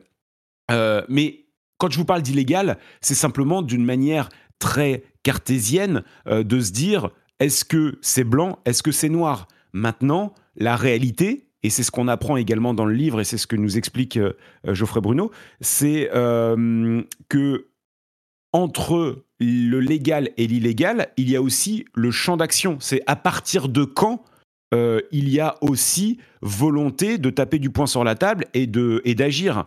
Parce que même si c'est illégal, s'il y a personne qui vous tape sur les doigts, bah vous continuez. Et là, on est sur ce que moi j'appelle la zone grise. Hmm. Et aujourd'hui, eh ben, euh, il y a énormément d'us et coutumes d'usage du jeu vidéo qui se situe en pleine zone grise où les éditeurs et développeurs n'iront jamais attaquer les gens. Vous, imaginez-vous si Capcom, Nintendo allait attaquer un streamer parce que il a streamé le dernier Mario Kart Enfin, vous imaginez le, retentissement public. On se souvient qu'il y a une époque où tu parles de Nintendo spécifiquement, qui sont très très protecteurs de leur IP. Euh, bah, il y a eu une période où, pour pouvoir utiliser des images des jeux Nintendo sur YouTube, il fallait faire partie du programme de créateurs Nintendo. Et mm. euh, Mini Nintendo prenait une partie des revenus et reversait une autre partie des revenus aux créateurs. Euh, alors, ils ont, ça a duré, je sais pas, un ou deux ans, et clairement, ils se sont rendus compte qu'ils n'étaient pas euh, dans le sens de l'histoire. Mais euh, effectivement, c'est, ça appuie ce que tu dis. Légalement, les éditeurs, les constructeurs, les gens qui ont la propriété de ces propriétés intellectuelles, bah, pourraient dire, et, sur Twitch, c'est plus que toléré, c'est accepté. mais légalement, tu as raison, ils pourraient dire, bon bah non, vous utilisez notre propriété intellectuelle, on veut pas. Euh, et il y avait même des questions qui se posaient en ce sens il y a encore quelques années. Euh, bon. Bien sûr. Et euh, de fait, en fait, n'oublions pas, encore une fois, hein, en préambule de, l'émission, on a dit tout à l'heure que le jeu vidéo, c'est un vrai gloubi-boulga de, d'existence juridique entre le droit d'auteur, la propriété intellectuelle, etc. etc. Bref, donc tout ça, il se réfugie derrière justement cette, ce, flou juridique pour justement prendre les armes qui les intéressent au plus. maintenant, après, comme je disais, c'est qu'il y a beaucoup de choses qui sont dans la zone grise. C'est sûr que franchement, vous allez télécharger 3 ROM, 10 ROM, 50 ROM ou quoi que ce soit. Franchement, personne ne va vous casser les pieds. Par contre, parce que n'oublions pas également que euh, lancer des attaques, c'est mettre des avocats, euh, faire des dossiers qui sont longs, qui sont excessivement coûteux, etc. Euh, par contre, c'est vrai que faire ce qu'ont fait des gens comme Emule Paradise, I Love Rome et compagnie et compagnie, ce sont des sites qui proposaient donc pratiquement l'intégralité des catalogues de, de, ROM, etc. derrière, mais surtout qui faisaient des systèmes d'abonnement, premium, etc. Mmh. pour télécharger et compagnie et compagnie. Euh, accrochez-vous bien, mais lorsque I Love ROM, donc qui est un site 100% pirate, qui mettait à disposition des, des, jeux, etc., quand il a été sommé de fermer par euh, Nintendo, nous avons quand même découvert qu'il y avait 18 salariés à temps plein et que c'était un peu plus de 40 millions de dollars de chiffre d'affaires annuel. Vous comprenez, si vous voulez, le delta entre euh, le, Vous voyez, je pense qu'il y a une zone d'acceptabilité euh, de la part des, euh, des, ayants droit, des, des, utilisateurs, etc. Il n'y a pas de problème. Mais par contre, qui ne le dirait jamais comme ça, mais effectivement, c'est ce qu'on constate. Voilà. En, gros, c'est ça. En gros, c'est ça. Dès lors qu'il n'y a pas de, de transactions financières ou quoi que ce soit, ils vont pas emmerder les gens. Et je pense qu'à mon avis, même Nintendo commence à en avoir conscience également parce que là où ça leur a pété à la gueule également et ils l'ont pas vu venir, euh, souviens-toi, euh, la Nintendo Switch, lorsqu'elle est sortie, elle a un peu plus de 5 ans maintenant, puisqu'on a fêté son anniversaire il y a quelques semaines. Euh, lorsqu'elle est sortie il y a 5 ans, elle a surtout accusé d'un énorme retard, puisque la Nintendo Switch, comme quasiment toutes les consoles de Nintendo d'ailleurs, la malédiction Nintendo, ils ont raté leur période de lancement de Noël. Elle était censée sortir à Noël et euh, ils ont pris du retard, etc. etc. Elle n'est sortie qu'au mois de mars. Et qu'a fait Nintendo dans ces cas-là, sachant qu'ils allaient complètement foirer leur période, etc. Eh bien, comme ils avaient fait à l'époque avec la Game Boy, euh, lorsque la Super Nintendo avait pris du retard, ils ont jeté comme ça, telle une poignée de cacahuètes en disant bah tiens, je vous offre ça euh, sur le marché, ça va vous occuper quelques instants. Ils avaient à l'époque lancé la Game Boy, elle avait cartonné. Et là, ils avaient lancé à l'époque, souviens-toi, la Mini NES et elle a mm. pulvérisé tous les records. Sold out, ça se revendait 500 balles sur le bon coin, etc., etc. Et en fait, ils l'ont pas vu venir ça, en fait, vraiment. Hein. C'est pour ça que je te dis que euh, nous, on voit ça par nos par nos yeux de, passionnés et tout, mais en interne, je pense qu'ils sont vraiment à côté de leur pompe en matière de préservation et de, mm. de patrimoine, etc. Bref, et donc du coup, il a fallu, souvenez-vous, attendre des mois et des mois avant qu'ils arrivent à refabriquer un stock conséquent de mini NES et qu'ils ont remis dans un second temps sur le marché euh, pratiquement au mois d'août de l'année suivante. Ouais. Euh, pour répondre à la demande. Tout à fait, mais je crois qu'on a, on a euh, un petit peu cerné tout cet aspect. J'aimerais qu'on parle de, bah maintenant de ce qu'on peut faire en tant qu'individu peut-être pour aider à la comment préservation fait-on pour rejouer aux jeux vidéo de notre enfance? Voilà, c'est ça? Euh, comment comment est-ce que euh, se passe l'univers de l'émulation, l'univers du rétro gaming euh, et, oui, faisons un, petit panorama de cet aspect de la discussion. Alors très rapidement, très simple. Vous voulez rejouer aux jeux de votre enfance je vais vous détailler vraiment les différentes solutions qui, s'offrent à vous. Excuse-moi, je t'interromps encore une seconde. Euh, on parle d'émulation et tout le monde pense bah, à la NES, à la Game Boy, à la Sega Mega Drive, à l'Amiga, à l'Atari ST. Juste pour le fun, est-ce que tu as comme ça dans la tête euh, quelques noms de systèmes euh, hyper anciens qui sont également émulés dans l'univers de, l'émulation et par Recallbox auxquels dont on n'a peut-être jamais entendu parler, je sais pas, ou des trucs vraiment, vraiment là, au-delà de, des trucs qu'on veut faire parce que ça nous rappelle des souvenirs? Bah mm, oui, il y a eu beaucoup. Euh, le jeu vidéo et l'histoire du jeu vidéo n'a pas été jalonné que de succès. Euh, on prend par exemple la Amstrad GX 4000. Est-ce que est-ce qu'on a besoin de s'attarder là-dessus? Euh, Chez Atari, on, se moque un petit peu, mais il y a eu la Jaguar, il y a eu la Lynx qui était pas qui était pas folle folle. après, il y a eu des systèmes aussi. Moi, je pensais carrément à, des à, des comment tu les appelles les ordi Les ordinosaures. Ordinosaures, ouais. C'est ça. Euh, Il y, a, plein de, y a plein de trucs. Il y avait le standard, par exemple, euh, qui, avait tenté d'être instauré. Euh, souviens-toi, le MSX. Mhm. qui, qui, certains vouent un culte éternel à, ces machines. MSX qui était en fait un, non pas une machine, mais qui était un standard. Ce qui veut dire qu'en fait, la différence entre machine et standard, c'est que ils ont instauré le standard MSX, mais il y a eu plusieurs fabricants. Plusieurs euh, manufacturiers qui, qui, ont fait euh, cette machine-là. Et euh, donc ça, c'était un ordinosaure qui était, qui était en plus passionnant. C'est là-dessus, d'ailleurs, c'est sur MSX qu'a commencé la saga Metal Gear. Ouais, et, et, donc c'est ça qui est, qui est rigolo, c'est qu'en fait on va refouiller comme ça et arriver à redonner vie à plein de de, consoles qui étaient totalement obscures. Par exemple, nous, euh, sur Recallbox, on a ajouté en, exclusivité l'émulateur euh, de Epoch. Euh, la console, c'était la Super Cassette Vision. Il y en a plein qui. rien que le nom, c'est un morceau d'histoire. Mais oui, mais sauf que ce qui est drôle, c'est que sur chacune de ces consoles-là, attention, hein, full set de 33 jeux. Donc autant te dire, tu vois, on est sur un succès commercial fou. Mais comme je te dis, sur chacun de ces systèmes, il y a un petit morceau d'histoire du jeu vidéo. Pourquoi? Mm. La Super Cassette Vision, accroche-toi bien, c'est la première console historique où il y a eu quoi? Eh bien, le tout premier jeu Dragon Ball. Ah ouais Le tout premier jeu Dragon Ball, c'était sur la Super Cassette Vision. tu vois, par exemple, alors pour les férus d'histoire, vous allez euh, peut-être en avoir entendu parler, mais pour les autres, vous ne la connaîtrez peut-être pas. Je vous invite à aller euh, vous renseigner sur la Fairchild. Mmh, la Fairchild, extraordinaire, console de 1976, euh, full set de 37 jeux. Ouh et en fait, cette console, elle, a un intérêt historique extraordinaire parce que, figure-toi que c'est la première console de l'histoire en 1976 à inventer quoi? Les jeux interchangeables sur mmh. cartouche. Ouais, et c'est là où en fait finalement, à penser à la à l'Atari ST, ah, pardon, à l'Atari VCS 2600 pour ça, mais c'est vrai que ça s'est fait avant. Et eh oui, ça s'est fait largement avant, puisque euh, l'Atari euh, est sorti euh, pratiquement deux ans plus tard, quelque chose comme ça.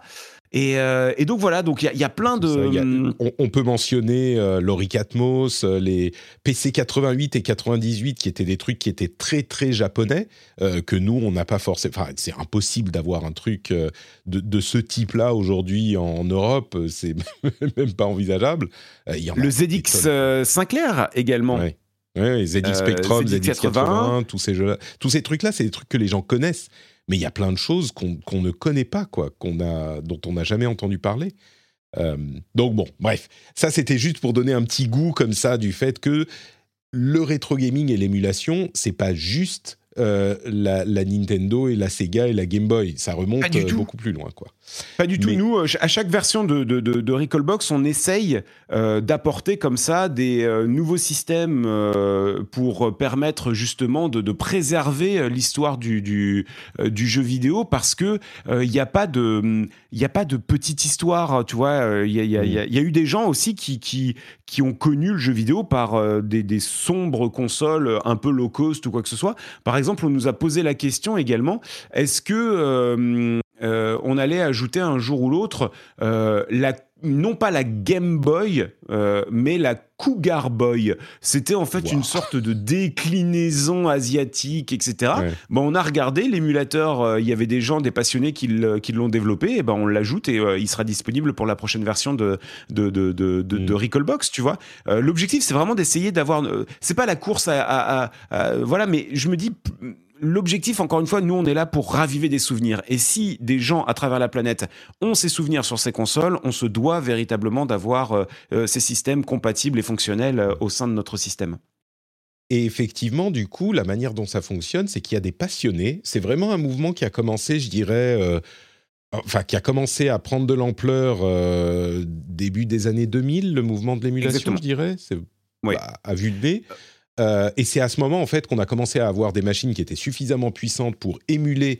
Euh, j'explique euh, très rapidement. L'émulation, c'est le fait de d'écrire un programme qui va interpréter les données d'une machine sur une autre.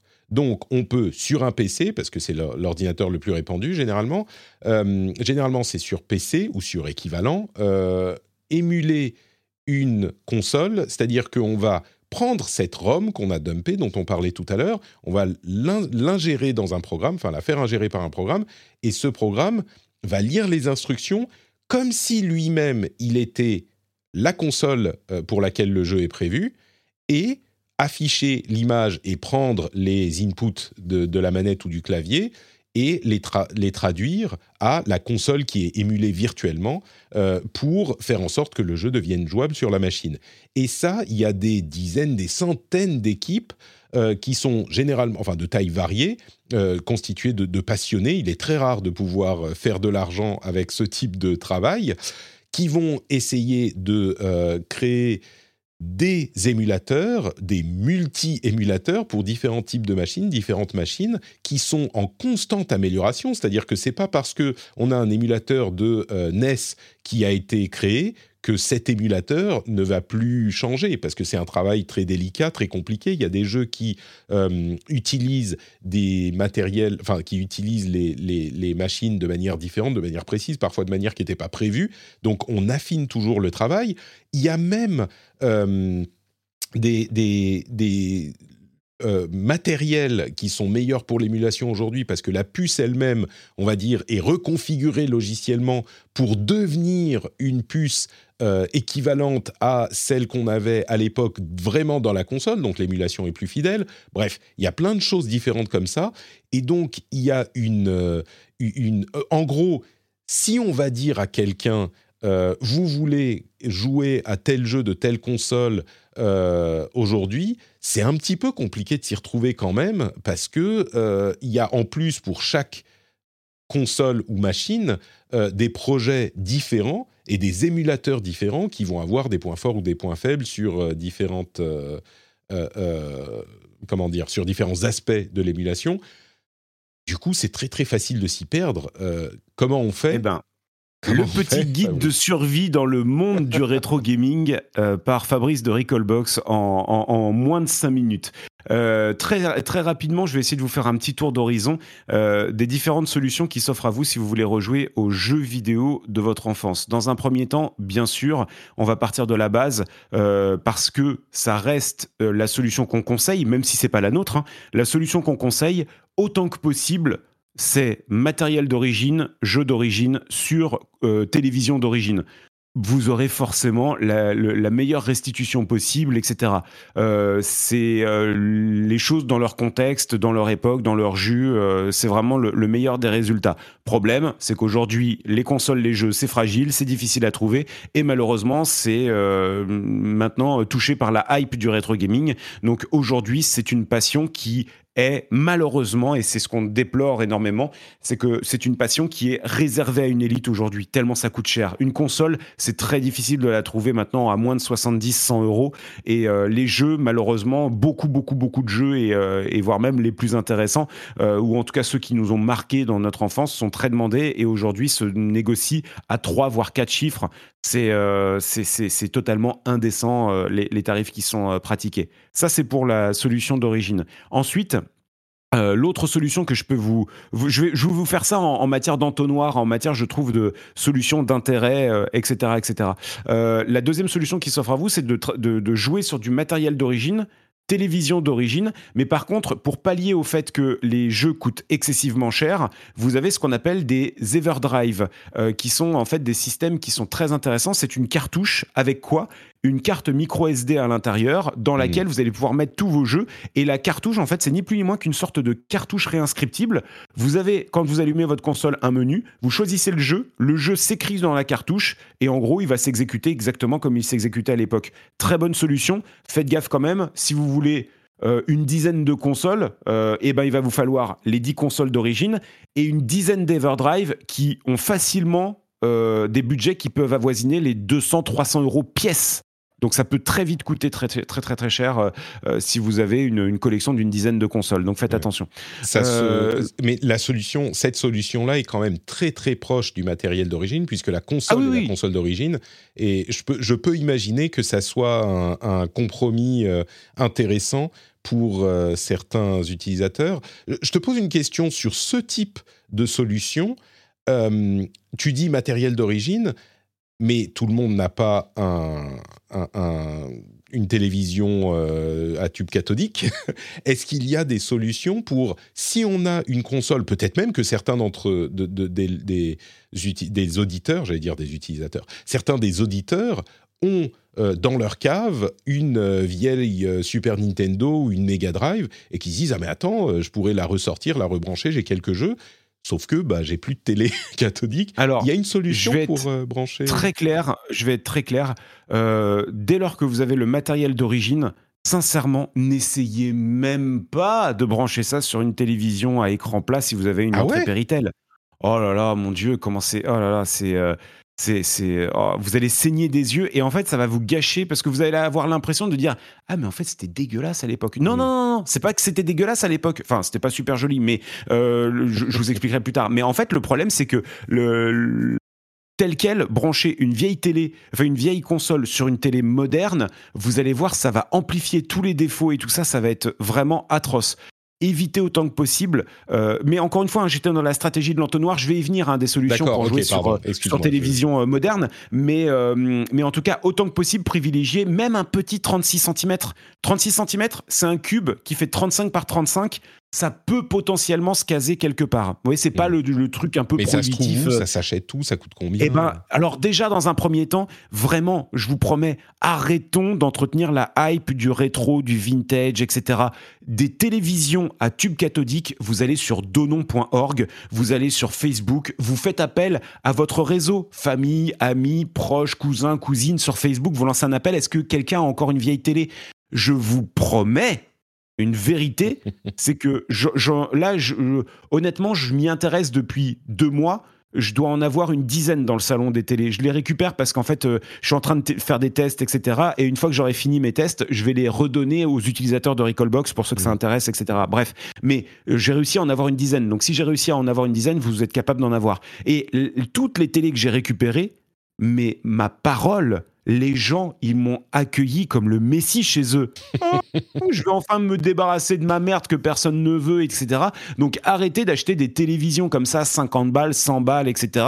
Euh, ils veulent la vendre, eh ben qui, qui, la vendent, qui se démerdent. Mais franchement, allez voir euh, des petits particuliers.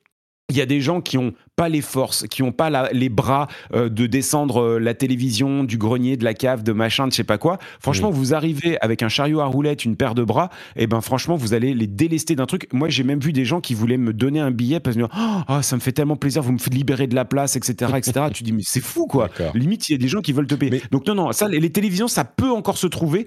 Euh, par contre, les télévisions avec télécommande, ça devient très difficile. Et, et après, bon bah voilà, faut, faut, faut voir un peu les l'état dans lequel elle est. Mais ça, ça peut se trouver. Faites, faites un peu le tour et je suis sûr que vous allez trouver votre bonheur. Mais tu me confirmes par contre que les télévisions tubes cathodiques, ça ne se vend plus neuf. Non, malheureusement, ça ne se vend plus neuf. Il y a certaines parties du monde où il y a encore des fabrications d'écrans CRT. La seule problématique, et là on en revient à quelque chose d'historique que tu as connu, que j'ai connu et que les moins de 20 ans ne connaîtront jamais, euh, c'est que hum, les écrans avaient des spécificités géographiques. C'est-à-dire qu'on en revient à la fameuse époque du PAL, euh, NTSC et SECAM. Mmh et du coup, en fait, bah, les écrans qui sont en train d'être fabriqués, malheureusement, ce sont des écrans qui sont majoritairement NTSC. Et attention, je vais peut-être vous apprendre quelque chose, mais la fameuse prise Péritel que nous avons connue en France, eh bien, il faut savoir que les deux tiers de la planète ne savent même pas ce que c'est. Les deux tiers de la planète n'ont jamais eu de prise Péritel. La plupart des, euh, des, des joueurs notamment nord-américains, asiatiques, Océanie également, euh, Australie, etc., ont toujours branché leur euh, console avec les Cinch, les RCA.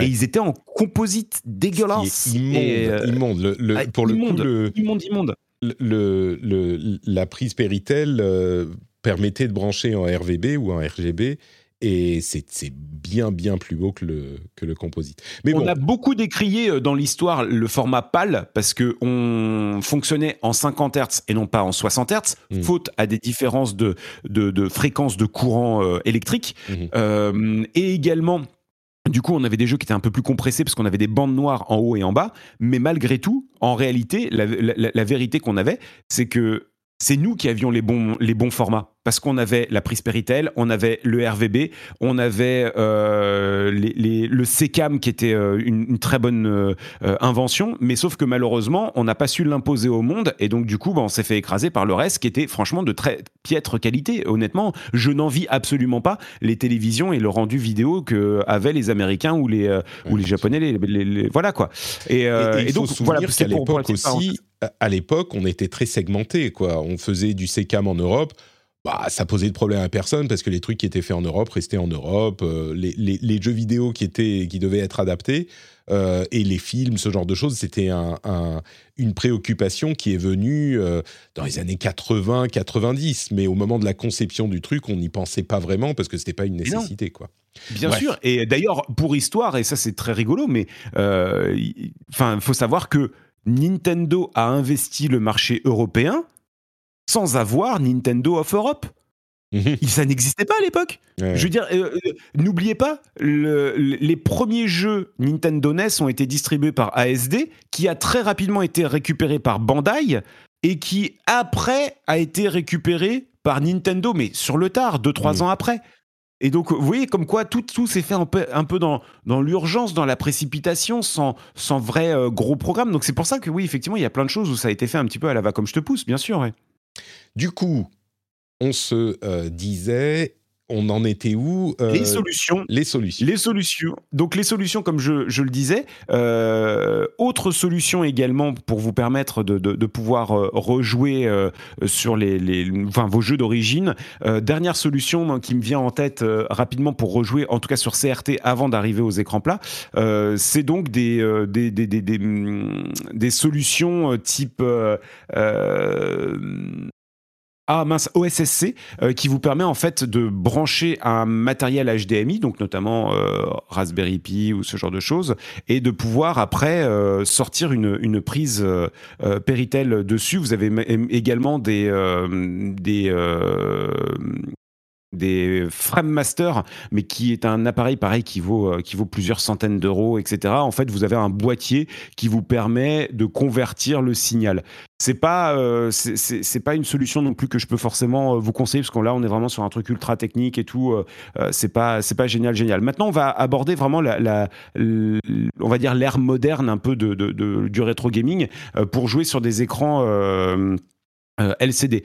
Euh, vous avez bien sûr dans un premier temps les offres légales. Euh, vous allez avoir les mini consoles, la mini Mega Drive, mini PlayStation, mini PC Engine, etc. Mm. Pratiquement les plus connus ont eu leur, leur mini. Problème, c'est que bah, comment résumer le patrimoine, et je porte vraiment ce, mot en, avant, comment résumer le patrimoine de la PlayStation à 20 jeux, quoi? Enfin, c'est, euh, déjà, ça a tellement été décrié. Comment tu veux C'est impossible. Même toi, même moi, euh, on serait incapable de faire un top 20 de cette console. Tellement on doit au moins être à un top 80 ou à un top 150, quoi. Tellement ce, système a eu plusieurs vies dans sa vie et tout, quoi. Donc euh, très compliqué. Par contre, l'avantage, c'est que ces mini consoles peuvent être hackées pour permettre de mettre euh, un disque dur ou un truc comme ça avec euh, euh, beaucoup plus de jeux à l'intérieur. C'est valable pour la mini NES, la, Super Nintendo, etc., etc. Et donc ça, effectivement, ça peut être une, solution alternative assez intéressante, quoique technique, puisque il faut quand même s'y connaître un petit peu. et ensuite, bah, vous arrivez aussi à des solutions comme Recallbox, justement, où vous avez la possibilité de monter votre propre console do it yourself. Donc en gros, euh, euh, c'est à base d'un petit Raspberry Pi. Euh, vous installez Recallbox en trois clics de souris et une fois que c'est fait, bah, en gros, vous avez sur la carte micro SD un dossier par système, un dossier Super Nintendo, NES, Mega Drive, Master System, etc., etc. Vous avez juste à mettre vos jeux à l'intérieur, c'est plug and play et vous jouez là-dessus directement sur écran LCD et vous profitez finalement du du meilleur des deux mondes, puisque euh, l'avantage, tu disais un petit peu, c'est que on est vraiment sur une solution all-in-one, c'est-à-dire qu'on va réunir à l'intérieur tous les systèmes, tous les émulateurs. Il n'y a pas besoin de passer de l'un à l'autre, comme on parlait avec les Everdrive, à débrancher les consoles, rebrancher d'autres mmh. consoles, etc., etc. Et puis, euh, on a également donc euh, euh, tous les avantages, à savoir le Bluetooth, le Wi-Fi, la connexion réseau. On a le HDMI qui est CEC, donc avec, toi qui va dialoguer avec la, télévision. Tu vas avoir le rewind, les save state, les shaders, euh, en gros tout un tas d'améliorations pour faire en sorte que le jeu rétro se joue, mais avec les codes d'aujourd'hui.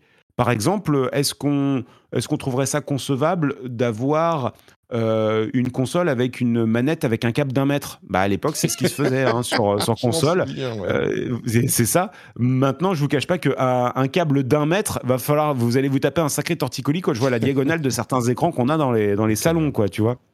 Donc, mais, du coup, Aujourd'hui, voilà, on joue avec euh, les manettes sans fil, on joue avec le Bluetooth, on joue avec euh, le réseau. Aujourd'hui, c'est génial. Recallbox, euh, tu lances une partie de, Street Fighter 2, eh bien, moi, je peux venir te rejoindre en joueur 2 à travers le réseau.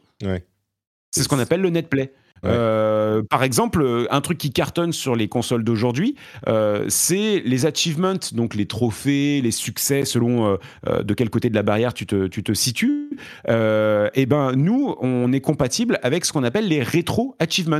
Il y a des tarés qui sont allés examiner le code source et les interactions mémoire de, des jeux pour dire bah tiens quand tu arrives à récolter 100 pièces dans Mario, quand tu arrives à passer au boss 4, quand tu arrives à machin, etc. Et en fait, tu débloques des succès et tu peux débloquer tout un. Tu as, tu as une liste de trophées de succès à accomplir euh, sur les jeux rétro et tu peux comme ça avoir des classements mondiaux et tout. Enfin, c'est insane ce qu'ils arrivent à faire. Je trouve ça sensationnel. C'est ça qui est vraiment intéressant avec la bah, digitalisation, comme je le disais tout à l'heure, des titres, c'est que on peut travailler dessus, améliorer les choses, changer les choses, euh, remasteriser, euh, remixer, etc. Et ça donne des, possibilités qu'on n'avait pas jusque-là. Euh, comme on le disait tout à l'heure, des émulateurs, il y en a des tonnes et des tonnes, et je suis, on vous laissera si vous avez envie de chercher euh, une console spécifique euh, que vous aimez, ben on vous laissera aller regarder euh, quel émulateur est meilleur ou moins bon, etc. Les solutions tout en un, comme la Recallbox, alors il y en a d'autres, mais je constatais par exemple que MAME, qui fait surtout de l'arcade, qui est un des émulateurs hyper connus parce qu'il fait plein, enfin il fait quasiment toutes les cartes d'arcade, tous les systèmes d'arcade au monde, ben, il est inclus dans Recallbox. Je suis sûr qu'il y a d'autres projets comparables qui mettent ça unifié dans une euh, euh, interface euh, qui permettent de, tout gérer d'une manière un petit peu cohérente et de pas se perdre à installer plein d'émulateurs différents, etc. un truc qu'il faut mentionner aussi, c'est que alors, deux choses. On l'a dit tout à l'heure, mais pour récupérer les ROM spécifiquement, on va vous laisser vous débrouiller vous-même. c'est quelque chose qui est un petit peu compliqué au niveau à, comment dire à déterminer au niveau légal. Donc on vous laissera vous démerder.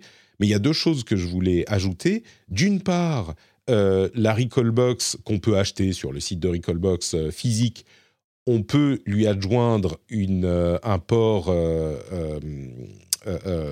pas CRT, un port ah, Péritel. Péritel, merci, voilà. Donc on peut vraiment brancher ça sur une, une vraie télé à tube cathodique. Et d'autre part, ce que j'évoquais tout à l'heure, on peut aussi simplement télécharger Recallbox ou tous les émulateurs sur le PC. Donc, on peut très facilement euh, faire ça pour euh, avoir le, truc sans avoir besoin d'acheter une, euh, une composante physique, quoi.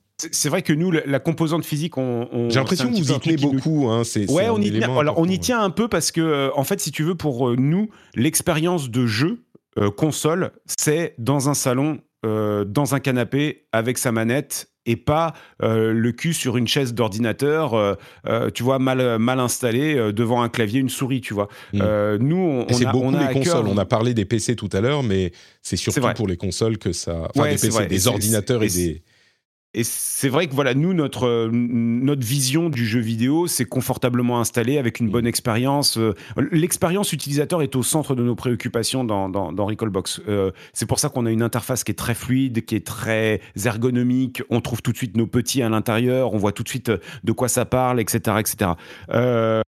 donc là-dessus, bien sûr, on a donc différents niveaux de compatibilité. Donc on, on privilégie, on conseille pour les personnes qui n'ont rien euh, bah de partir sur les petites cartes qu'on appelle Raspberry Pi. Et euh, par contre, à côté, effectivement, tu as raison. Pour les personnes qui voudraient euh, recycler ou faire d'autres choses avec un ordinateur, vous pouvez tout à fait installer Recallbox sur une clé USB, par exemple. Vous démarrez votre ordinateur sur la clé USB et vous allez avoir donc toute l'interface de, de Recallbox sans aucun souci. après, il faut pas oublier et garder en tête quand même, parce que je préfère être totalement transparent, Recallbox n'est pas une application. Recalbox est un système d'exploitation comme Windows, comme Mac, comme Linux.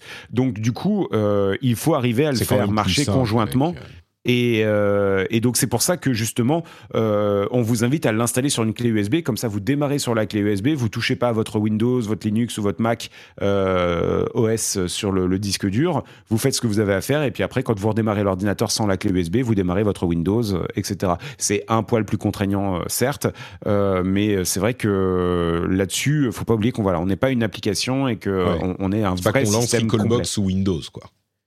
Euh, non, c'est voilà, c'est pas c'est pas possible euh, comme ça parce qu'on a voulu euh, partir vraiment sur une, une solution vraiment tout en un. Et, et c'est vrai qu'aujourd'hui transformer cette solution en logiciel nous demanderait énormément de temps et d'efforts. Et tu le sais très bien aujourd'hui à nos âges avancés que le temps reste malheureusement la, la denrée la plus rare. Et c'est vrai que c'est très très difficile. Quoi du coup, la solution la plus, la plus simple, parce qu'effectivement, il y a des émulateurs qui sont des, logiciels sous Windows. Vous allez pouvoir euh, lancer euh, votre, euh, votre émulateur sous Windows comme n'importe quel autre programme.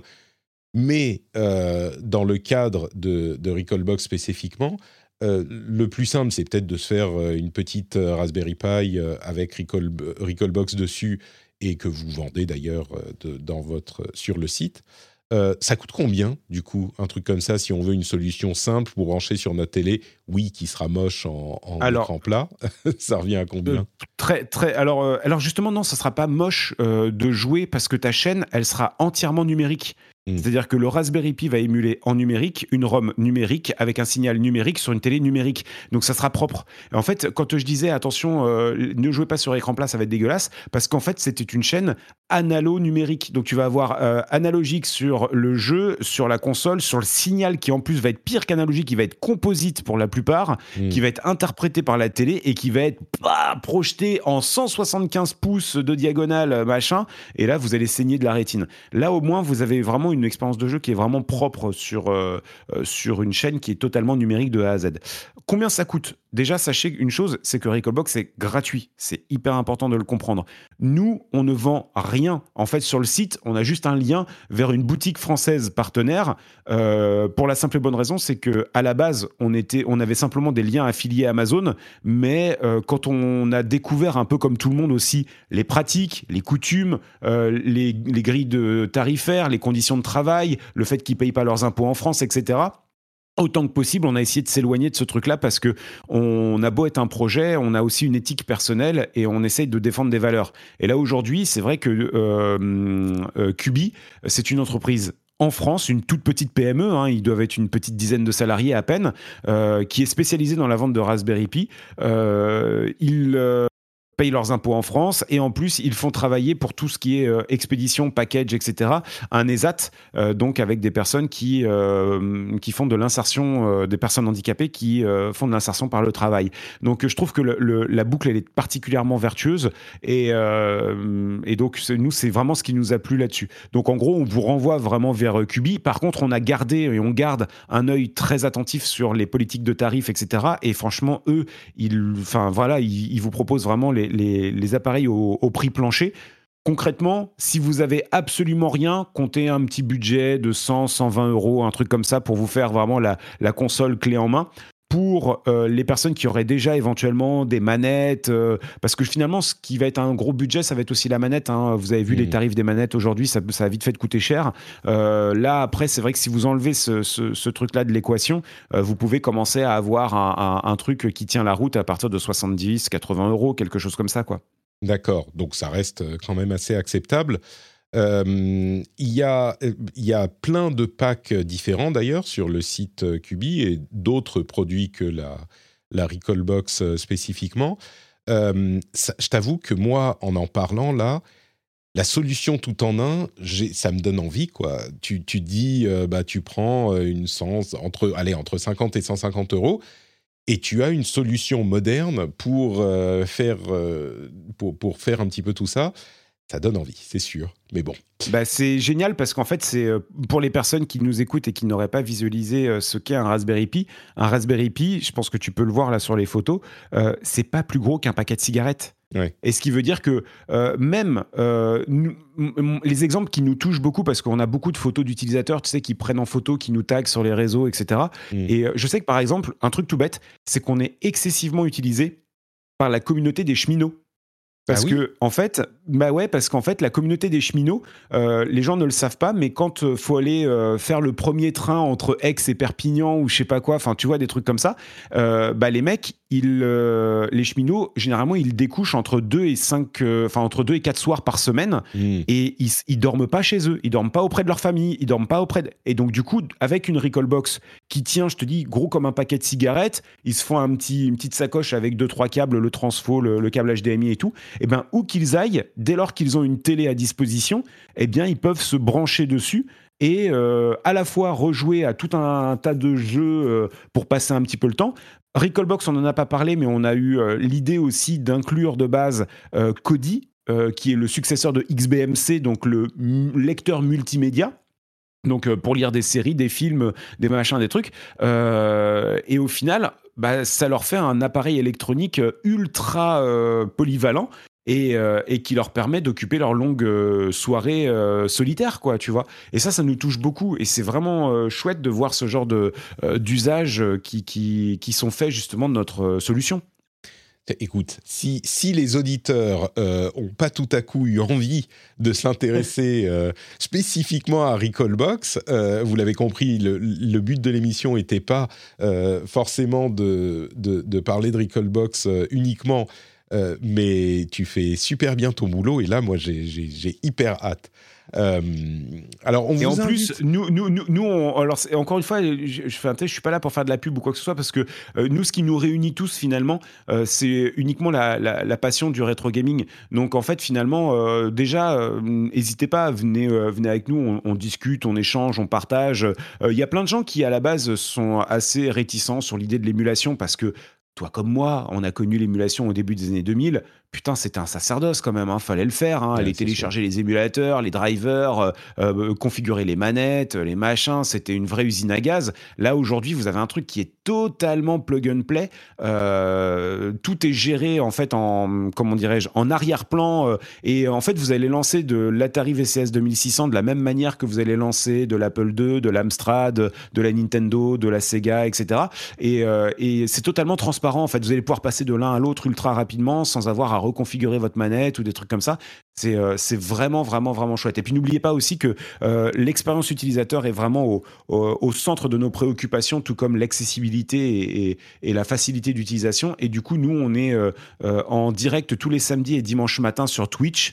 c'est un rendez-vous que j'ai lancé et auquel je tiens vraiment particulièrement, où en fait, c'est bête, je lance le stream et je réponds aux questions tout simplement. Donc, euh, toutes les semaines, tous les week-ends, les samedis, le dimanche matin, on se lève de bonne heure et on est en, live à partir de 10h euh, et, on passe comme ça 2-3 heures. Et en fait, c'est cool parce que les gens, tu vois, euh, ils interviennent, ils nous posent des questions. Tiens, au fait, j'ai acheté une nouvelle manette, est-ce qu'elle est compatible Comment je fais Etc. Et en fait, on, discute, on papote comme ça et, et, en fait, on fait avancer un peu le schmilblick très facilement. Et, et, je pense que ce que les gens apprécient justement dans le projet Recallbox, c'est justement notre proximité et notre accessibilité à la fois facilité, mais aussi parce que nous-mêmes, humainement, on est euh, euh, facilement accessible, on répond facilement aux questions et on, on, laisse jamais les gens dans la, dans, la, dans la merde ou dans la cagade avec euh, des trucs qui fonctionnent pas. Quoi. On, va toujours se plier en quatre pour essayer de leur trouver une solution.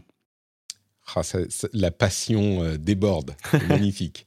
Et tout ça gratuitement, hein, parce que je rappelle hein, qu'on est, on est totalement bénévole et que euh, on, fait ça, je veux dire, sans, sans, sans aucune autre arrière-pensée que euh, peut-être une, une certaine volonté de d'évangélisation de la, de la planète au rétro gaming et au pixel, mais à part ça, euh, tu vois, on n'a pas d'autres on n'a pas d'autre véritablement arrière-pensée si ce n'est de, de, de, faire vivre cette flamme du rétro gaming il faut avouer que euh, c'est un univers dans lequel il est très facile de se perdre et je pense qu'il y a totalement la place pour des acteurs comme Recallbox euh, pour, faciliter l'entrée euh, dans cet univers.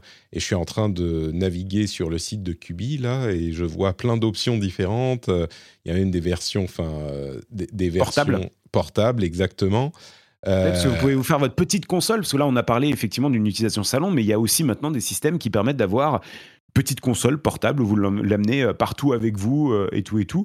Euh, au moment où on enregistre ce podcast également, il y a un nouveau matériel qui va sortir, mais malheureusement avec la pénurie des composants, les conflits internationaux, enfin, tu sais, le monde cool dans lequel on vit en 2022, c'est le truc génial. ça a pris du retard, mais sinon, il y a le, en gros, pour vous la faire courte, mais il y a le GP Case 2 qui est en train de sortir et d'ici cet été, tous les composants seront un peu disponibles. Et en gros, pour vous la faire courte, vous allez avoir une mini console qui va ressembler à une Game Boy. Euh, déjà, donc ça veut dire qu'en portable, vous allez pouvoir jouer à peu près à tout ce que vous voulez euh, directement dessus. Et surtout, c'est que euh, quand tous les composants seront disponibles d'ici la fin de l'été, normalement, eh bien en fait, cette console, vous allez pouvoir la docker exactement comme une Switch et pouvoir passer en HDMI sur votre télé. GP Case 2. Ah ouais, non mais ok, d'accord, très bien. Merci. Alors là, le, le, problème qui se voilà, le problème qui se pose, c'est que le GP Case commence à être disponible parce que c'est une nouveauté 2022. Euh, le problème, c'est qu'à l'intérieur, il s'appuie sur un ordinateur, on en a parlé, un Raspberry Pi, sauf que c'est un Raspberry Pi spécifique qui lui ne sera disponible très vraisemblablement pas avant cet été, début de la rentrée euh, septembre, octobre, un truc comme ça. Donc on croise les doigts et euh, dès que ce sera disponible, bien sûr, ça va devenir un, un best-seller, j'en suis quasiment convaincu. Tu veux dire que le GP Case lui-même est disponible, mais le Raspberry Pi euh, dont il a besoin pour fonctionner n'est pas disponible. C'est ça, puisque comme son nom l'indique, GP Case, c'est une case, c'est-à-dire c'est une boîte. Donc en fait, il y a, mis à part qu'il y a effectivement un peu d'électronique à l'intérieur, mais il n'y a pas l'unité centrale, le, le, cerveau en fait, qui est donc le, Raspberry Pi. Et euh, bon, bah, pas de bol pour eux, hein, ils l'ont sorti, euh, c'était dans leur euh, projet, ils, ont ils sont allés au bout de leur processus de fabrication. Paf, rupture de stock mondiale de, de, de, Raspberry Pi sur ce modèle bien particulier, parce que c'est un modèle très très spécifique, qui vaut pas cher, hein, mais qui est très spécifique. Et la fondation Raspberry au regard de tout ce qui se passe, à privilégier la fabrication de, de ces best-sellers plutôt que ces euh, cartes spécifiques là dont il y a besoin pour ce modèle. Et donc ça prend un peu de retard. Et euh, tu sais très bien, en plus, le problème qui se pose, c'est qu'aujourd'hui, quand là, là, on est au mois de mars, tu lances une commande en Chine pour faire des grosses unités, bah, entre le moment où tu passes commande, les chaînes de fabrication s'activent, ils vont fabriquer 100 000 unités ou un million d'unités, ils vont te foutre ça sur un cargo qui va traverser la planète, etc.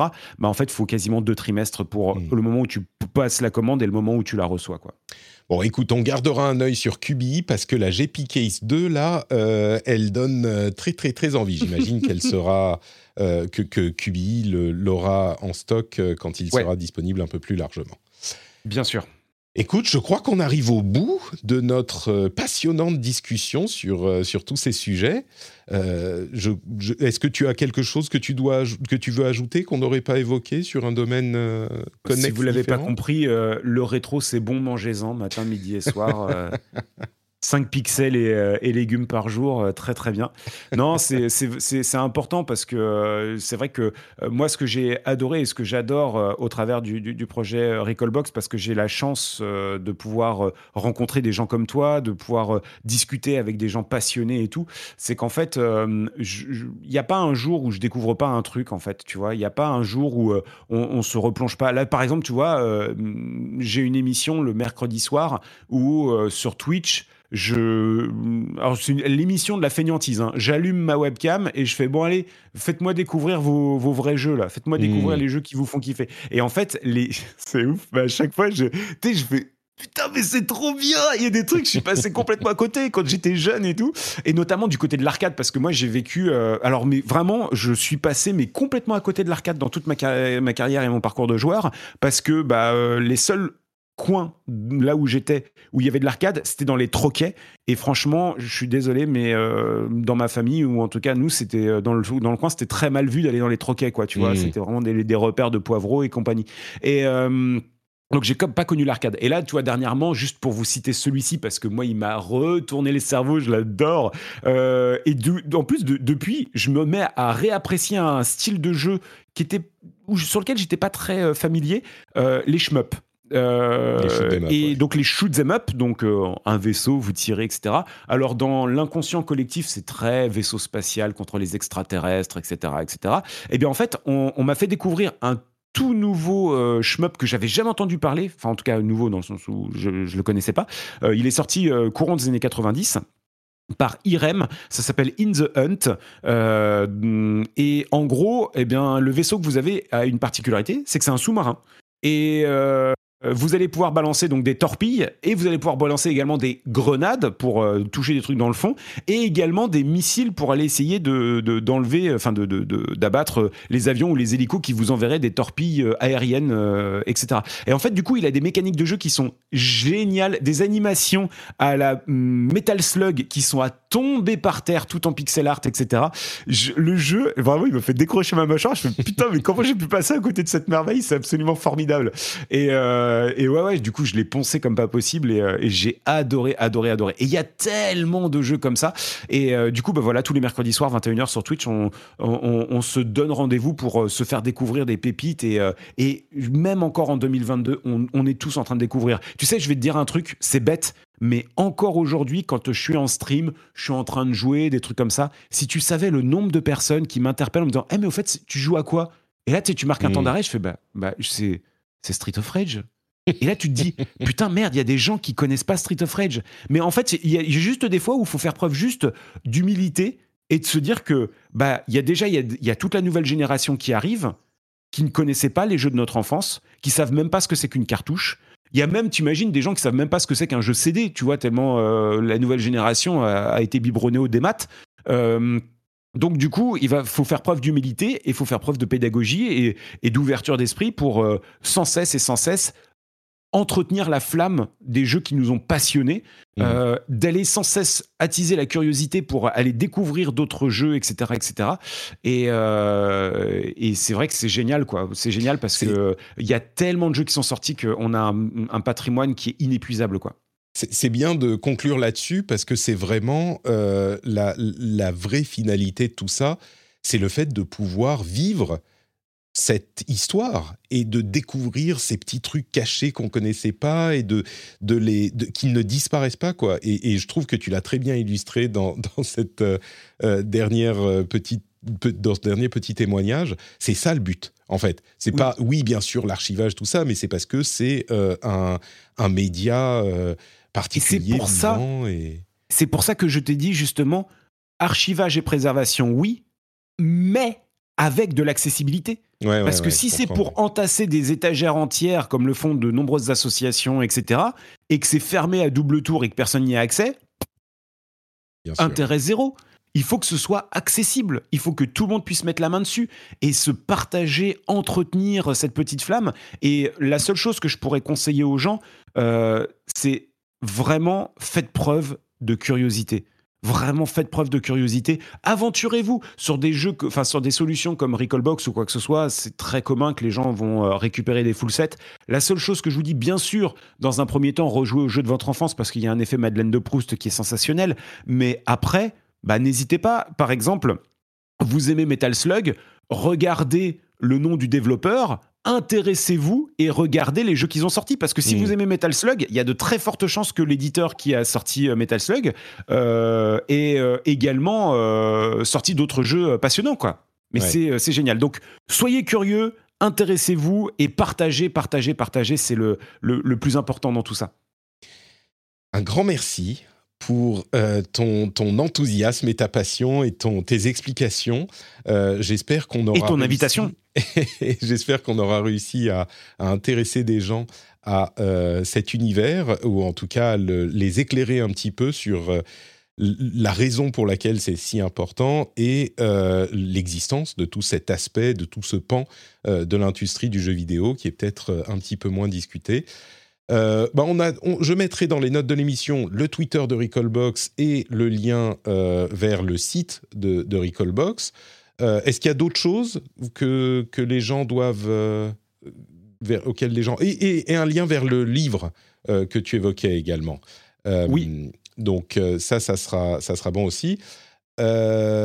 Est-ce qu'il y a un autre lien Abonnez-vous, abonnez-vous à la chaîne. Euh, je parle de la tienne parce que euh, parce que parce que euh, je trouve ta, ta, ta, proportion à faire tenir notre discussion de 4h30 en 25 minutes est absolument sensationnelle. Donc euh, non, félicitations à toi. Merci pour ta passion parce que j'ai toujours beaucoup de plaisir à, suivre un petit peu tes, euh, tes, émissions. Euh, j'essaye de popper un peu tant que je peux sur tout ce que tu fais et, et puis voilà. Et quel que soit d'ailleurs le créateur de contenu et ça va ça va être valable pour toi, c'est valable pour Ecolbox et c'est valable pour plein d'autres choses et ça sera ma, ma phrase de conclusion. C'est quelles que soient les personnes que vous suivez, à partir du moment où vous avez un coup de cœur pour un créateur de contenu, tes émissions, tes podcasts, nous ce que l'on fait sur les chaînes de Recallbox, puisqu'on se donne rendez-vous pour faire plein de trucs euh, nostalgiques, euh, rétro gaming, etc. Investissez-vous. Investissez-vous, vous lâchez un follow, vous vous abonnez, vous euh, envoyez des subs, ce que vous voulez, peu importe. Vous allez sur le Patreon, vous allez sur des trucs comme ça. C'est hyper important parce qu'aujourd'hui, plus que jamais, en fait, les créateurs de contenu ont besoin de votre implication pour exister mais vraiment, et je pense que tu pourras pas dire le, contraire, et, euh, et, je sais que t'es pas forcément du genre à tout le temps, tout le temps faire euh, la publicité de, de, tout ça, mais c'est important de, le dire. Euh, si vous aimez des, gens, des créateurs de contenu, si vous voulez qu'ils continuent à être là demain et à être aussi prolifiques, etc., il faut vous investir, et même si c'est modeste, 1 euro, 2 euros par mois ou un truc comme ça, essayez de le faire un maximum parce que à notre échelle, 1 euro ou 2 euros, ça peut faire toute la différence également à la fin du mois, quoi. Écoute, euh, je vous encourage à effectivement aller vous abonner à la, chaîne de Recallbox euh, aussi sur Twitch et puis euh, peut-être aller soutenir si vous le souhaitez. Euh, je vais du coup, euh, c'est vrai que j'oublie de le faire euh, depuis quelques temps, mon petit laïus au milieu de l'émission. Donc là, je vais juste remercier les gens qui sont producteurs du rendez-vous jeu, qui sont sur Patreon à ce super niveau secret. donc je voudrais remercier Claude Girel, Lancelot Davizard, Benjamin et Steph Sinalco. Et si vous appréciez l'émission, eh ben là, je dirais simplement, c'est à eux qu'il faut dire merci. ces quatre producteurs et tous les très nombreux euh, auditeurs qui choisissent de devenir patriotes sur euh, le, site dont je parle tout le temps et qui est en lien dans les notes de l'émission. Donc euh, un grand merci à eux. Et si vous appréciez l'émission, bah, c'est grâce à eux qu'elle est là, cette émission. Donc on leur envoie un petit, un petit GG, exactement. Merci Fabrice, super moment passé en ta compagnie. Euh, j'espère que vous avez partagé un moment sympathique euh, avec nous aussi. Et puis du coup, bah, on se retrouve pour une émission d'actu, pour le coup un petit peu plus classique, euh, la semaine prochaine. Grosse et puis si vous avez apprécié cette, cette émission, dites-le dans les commentaires aussi. Hein. et puis comme ça, si vous avez apprécié, dites-le sur Twitch, mais oui, partout. Mais oui, voilà, en partageant, en retweetant, voilà, faites de la visibilité, soutenez vraiment les personnes qui, euh, que vous appréciez. Et puis euh, bah, peut-être si vous faites suffisamment de bruit, euh, peut-être qu'on essaiera de se faire des trucs plus souvent aussi, ah parce bah, que moi j'apprécie à chaque fois les moments qu'on partage. On ne partage pas assez de temps ensemble. Patrick, j'arrête pas de te le dire. Il faut qu'on fasse des émissions. je, je, je vais commencer à faire du lobbying pour pour devenir chroniqueur dans ton émission parce qu'on s'amuse beaucoup trop. On va, écoute, on va y réfléchir. On va voir ce qu'on peut faire. Très bien. Merci beaucoup, Fabrice. À, la prochaine et ciao à tous.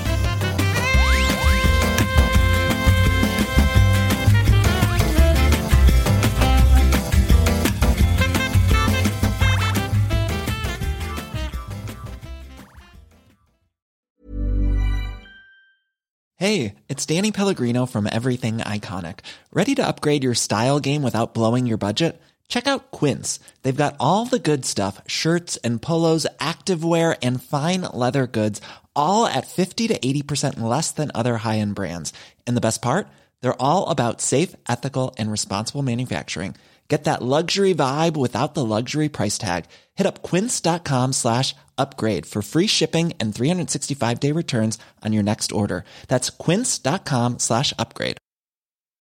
When you need mealtime inspiration, it's worth shopping Kroger, where you'll find over 30,000 mouthwatering choices that excite your inner foodie. And no matter what tasty choice you make, you'll enjoy our everyday low prices, plus extra ways to save, like digital coupons worth over $600 each week. You can also save up to $1 off per gallon at the pump with fuel points. More savings and more inspiring flavors make shopping Kroger worth it every time. Kroger, fresh for everyone. Fuel restrictions apply.